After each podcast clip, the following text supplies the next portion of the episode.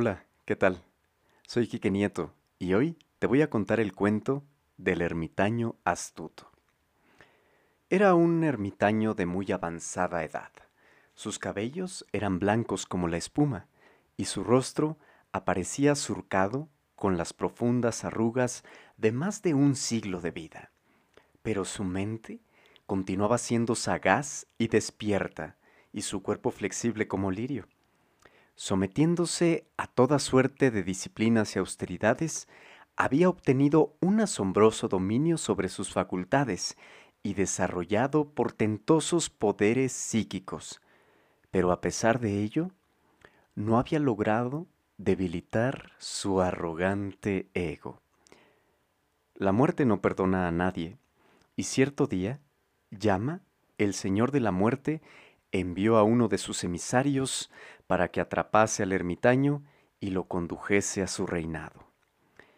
El ermitaño, con su desarrollado poder clarividente, intuyó las intenciones del emisario de la muerte y, experto en el arte de la ubicuidad, proyectó treinta y nueve formas idénticas a la suya.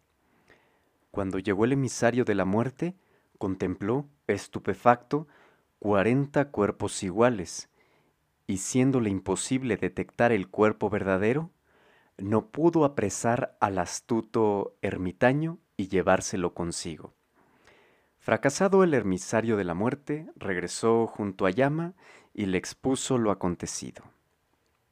Llama, el poderoso señor de la muerte, se quedó pensativo durante unos instantes, acercó sus labios al oído del emisario y le di algunas instrucciones de gran precisión. Una sonrisa asomó en el rostro habitualmente circunspecto del emisario, que se puso seguidamente en marcha hacia donde habitaba el eremita. De nuevo, el eremita, con su tercer ojo altamente desarrollado y perceptivo, intuyó que se aproximaba el emisario en unos instantes reprodujo el truco al que ya había recurrido anteriormente y recreó 39 formas idénticas a la suya. El emisario de la muerte se encontró con 40 formas iguales. Siguiendo las instrucciones de llama, exclamó, Muy bien, pero que muy bien, qué gran proeza. Y tras un leve silencio agregó, Pero Indudablemente hay un pequeño fallo. Entonces, el ermitaño, herido en su orgullo, se apresuró a preguntar, ¿Cuál?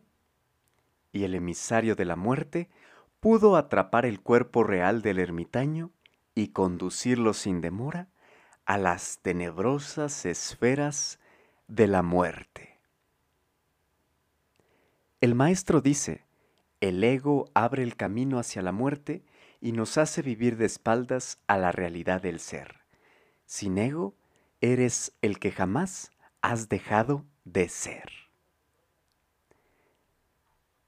Soy Quique Nieto y cuento historias. Espero hayas disfrutado esta narración de un cuento hindú.